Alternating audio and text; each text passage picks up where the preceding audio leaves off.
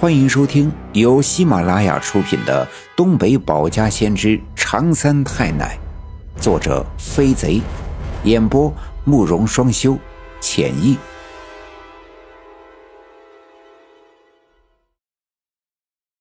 第四十章：烧替身文学遭戏弄，黄皮子不弃终成仙。奶奶给我留的饭菜我没吃上。因为我就这样躺在炕上，盖着棉被睡了一天一夜，直到第二天的下午才醒来。我妈妈都已经从学校下班回来了。奶奶端来一碗热气腾腾的鸡蛋糕，用勺子舀起一点，放在嘴边吹凉，递到我的面前。鸡蛋糕蒸得很滑嫩，颤颤巍巍的，像是刚出锅的豆腐脑。鸡蛋糕的香味早就飘进了我的鼻子，我的肚子里咕噜噜的作响。吃了几口鸡蛋糕，心里总算是有了底。本想钻出被窝，穿鞋子下地玩一会儿，但被奶奶阻止，让我继续躺在被窝里。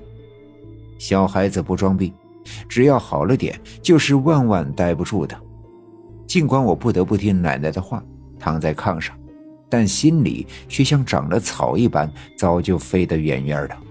奶奶叫爸爸找来家里最大号的洗衣盆，装满了水，放在屋子门口。又喊来我妈妈，让我妈妈坐在炕里头，把我用被子包裹好，让我妈妈紧紧地抱在怀里。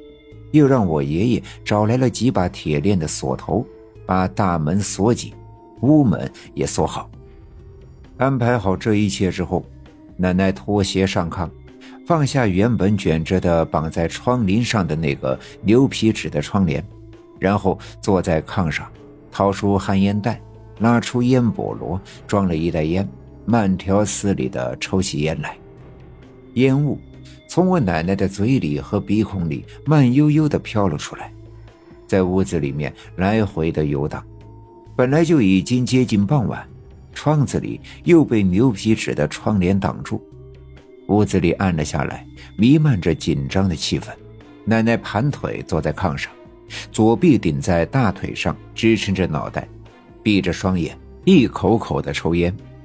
牛皮纸的窗帘很厚，屋子里的光线暗淡，奶奶的烟袋锅一下下的闪着烟丝，燃烧着通红的火光。整个屋子里没人说话，墙上挂着的那个我爸妈结婚时候买的老挂钟，滴答滴答的钟摆声显得尤其的清脆。太阳在西面的山头张望了一阵，或许是因为这太阳站得高望得远，看到了刘家镇里的一些让人害臊的事情。太阳红着脸，一翻身滚到了山的那头去了。山头的云彩便火冒三丈的燃烧起来，把整个院子里照得暗红，像是被泼了鸡血。其实，比我们家气氛更紧张的是李文丽的小卖部。昨天张志成从包画匠家里把纸人取回来，就直接放进了李文丽装煤的仓库。纸人这种东西，和上坟烧的纸钱一样。从画匠那儿拿回来，就不能再进任何人的屋子，这不吉利。李文丽担心有淘气的猫狗进了仓房，弄坏了纸人，拿了一把大锁锁住了仓房的门。张志成给孩子烧替身这事儿，李文丽特别的上心。这些天，张志成父女来刘家镇看病，吃喝拉撒也都在李文丽家。按说李文丽和张志成的亲戚不是太近，也说不上是怎么论过来的表亲。小时候，张志成的爸妈从城里来乡下串门，李文学倒是经常和张志成在一块玩。都说表兄弟一场戏，表兄弟在一起之间一起玩是最容易翻脸吵架的，可张志成和李文学却好的像一个人似的。李文学比他们大好几岁，小时候不跟他们一起玩，但现在李文丽之所以这么热心的来帮张志成，除了真的有亲戚的情分之外，更多的是想趁早帮张志成的小囡看好枯叶的病，然后他们好赶紧回城去。李文丽是个胆小的人，这些天他已经隐约的感觉到，总有什么不太对头，担心会连累到自己。况且，张志成来的第一天，李文丽的媳妇儿就一肚子怨气的回了娘家。等这事儿结束，赶紧把媳妇儿给接回来才是要紧的事。或许，那天李文学真的听懂了张志成的话。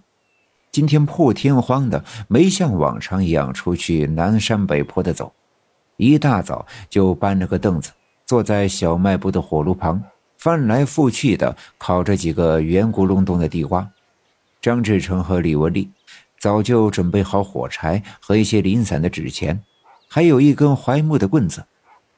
于是，李文丽的小卖部里除了呼呼作响的火炉，和里屋熟睡着微微打鼾的小囡外，也如同我的家里一样的安静。烧替身这种事儿。据说是很邪门的，我奶奶跟张志成嘱咐过：第一，要找个远离人家的十字路口；第二，要属鸡的一个人去，别人不许跟着；第三，去的路上不管发生什么，听见什么都不能回头，更不能搭话。就是这几条就足够吓人了，所以没人愿意烧替身。但李文学疯了这么多年了，没人知道他是否懂得烧替身的恐怖，更没人知道他心里到底会不会害怕。张志成这一整天一直翻来覆去的嘱咐李文学烧替身的步骤和禁忌，而李文学也不摇头，也不点头。李文丽和张志成心里一点底也没有。他们完全无法安心的把烧替身这样的大事托付给一个半疯的李文学，但却没有别的办法。但唯一让他们多少有一点信心的是，李文学今天安静的像一个内向的正常人，好不容易盼到了天色暗了下来，但等到了晚上十点左右就可以出门烧替身了。李文丽的小卖部弥漫着烤地瓜的香味。李文学依旧不说话，扒开烤熟的地瓜，焦糊的暗红色的外皮，露出金黄的地瓜瓤，冒着淡淡的热气。李文学最爱吃地瓜，今天从早到晚烤了十多个，他吃了十多个。这时，有人敲响了小卖部的门，李文丽站起身，打开门。人没进来，刺鼻的香水味和夸张的笑声先传了进来。你说说你们，大白天的怎么还把门关上了？几个大老爷们在屋子里，还能有什么不好意思见人的事做呀？陈寡妇并不关心他们晚上烧替身的事，她打扮的这么妖美，其实是来看张志成的，但她。总得找个买东西的由头。张志成心里有事，没心思跟陈寡妇搭讪。陈寡妇见张志成都没睁眼看他，心里一阵阵的怨恨，埋怨张志成心高气傲，眼里看不起人，又不识风趣。随便买了点东西，便悻悻的离开。出门前还不忘回头瞪了张志成一眼，张志成却并没有注意。好不容易挨到了晚上十点，外面的夜空晴朗，漫天的星星足以代替缺席的月亮，将刘家镇照得朦朦胧胧。李文学站起身，把火柴揣进兜里，左手拎起装纸钱的兜子，右手拎起槐木棍一声不吭地推门出屋，转身来到小卖部后面的仓房。李文丽和张志成赶紧追上来，打开门锁。李文学一猫腰钻进仓房，把纸人夹在腋下，头也不回的顺着小路往南走去。从李文丽家往南就是刘家镇唯一的学校。到了晚上，学校宽敞的操场里如同这刘家镇一样的寂静。学校再往南，是一大片杨树林。穿过树林，是一条从刘家镇东山流下，贯穿上下两队，最终流到下队西面的山洼的小河。跨过小河，道路变得更加的狭窄，路上长满了干枯的茅草。这条小路一直深入对面的荒山，是人们多年来上山采蘑菇、砍柴火。是人们多年来上山采蘑菇、砍柴火踩踏出来的茅草路，而就顺着山脚下人们开荒的田地头，有一条人们赶车拉粮食的车辙小道。车辙小道与茅草路的交叉点便是一个十字路口，正对着松林茂密、荒草丛生的南山。别说晚上。就算大白天都很少有人来往，这是烧替身最佳地点。这条路李文学再熟悉不过，他每天早上出门便会首先经过这里，爬上南山，所以他并不需要手电筒的照明，有朦胧的星光就足够了。来到十字路口，李文学放下手里的纸人和纸钱，用槐木棍在地上画了一个圈。又在圆圈的中心画了一个十字，将纸人放在十字上，伸手在裤子兜里掏出火柴。突然，听见身后有一阵沙沙的响声，那声音特别的近，就在李文学的身后。李文学并没有回头看，因为张志成白天翻来覆去的嘱咐他烧替身的时候不能回头，于是便不搭理这声音。打开火柴盒，拿出一根火柴，在火柴盒上一画，呲啦一声，一团火光跳跃了起来。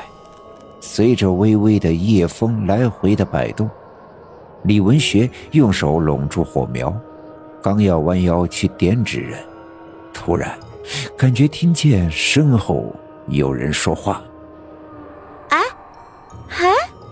你倒是说说。”我像不像人啊？这声音又尖又细，在这寂静的夜里来得特别的突兀。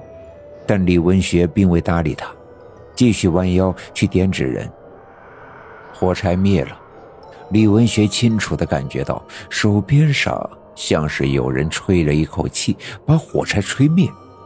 他只好站直身子，再次打开火柴盒，拿出一根火柴。哎你倒是说话呀！你看我像不像人？像不像人啊？李文学还是不搭理他，划着火柴，可又“噗”的一声，火柴又被吹灭。哎，你倒是说话呀！你看我像不像人？像不像人啊？那声音明显是有些愠怒，而李文学仍旧不搭理他，继续掏火柴。划着，就在火柴再一次被吹灭的时候，李文学终于愤怒了，伸手抄起槐木棍，猛地一转身向后抡了过去，并大声的喊道：“像，像，你像人，你们都像人，就他妈的我不像人，行了吧？”本集已经播讲完毕，感谢您的收听，欲知后事如何，且听下回分解。